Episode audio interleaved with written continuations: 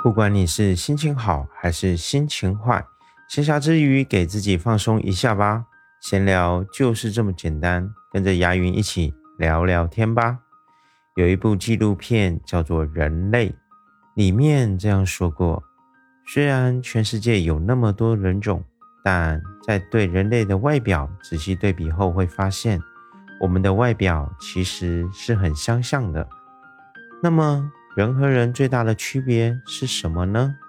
我认为人类之间最大的区别不在外表，而是内在。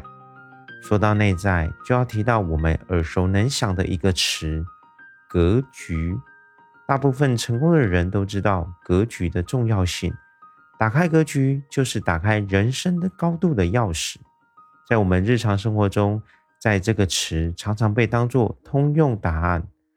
小到学习、生活，大到工作、创业，在遭遇失败的时候，往往都会被套上格局不够的标签。一个职场员工每天只是把自己分内的活干完，本职以外的活从来不干。看到别人升职，还会抱怨自己每天兢兢业业的工作，为什么被升职的不是自己？一个餐厅老板。不着于眼前提升菜品的味道，却常常为了多赚几毛钱而斤斤计较。餐厅的口碑和评价当然也不可能会好。刘强东曾说：“我高考志愿就两个地方，北京和上海，因为我坚信在那里我能看得更远，可以走得更远。”韩信在受到屠夫的挑衅时，不在意一时的侮辱。而是从他的胯下钻过去，然后潇洒地走开，最后拜为大将军。通过以上这些事例，我们可以清晰地看出哪些行为是没有格局的，哪些人是有格局的。那么，究竟要怎么做才能够真正的让格局打开呢？第一，思考为什么要做这件事。生活中的我们很容易被日常琐事淹没。慢慢的，我们就只记得怎么做，而不会去想为什么这么做。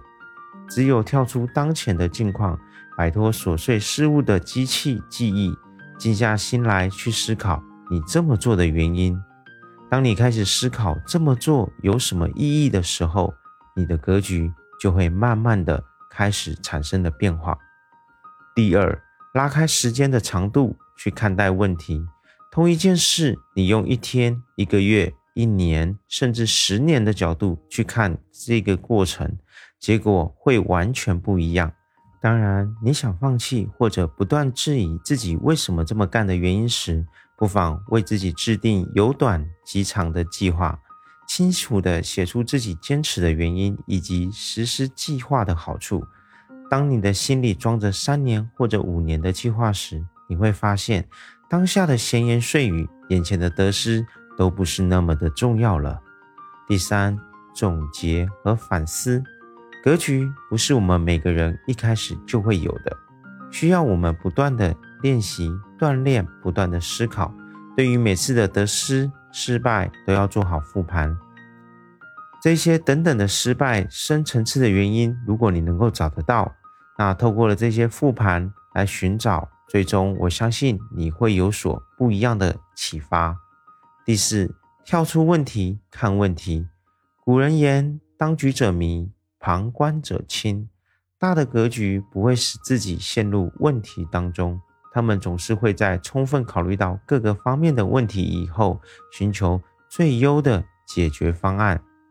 第五，多人大佬，牛人交流。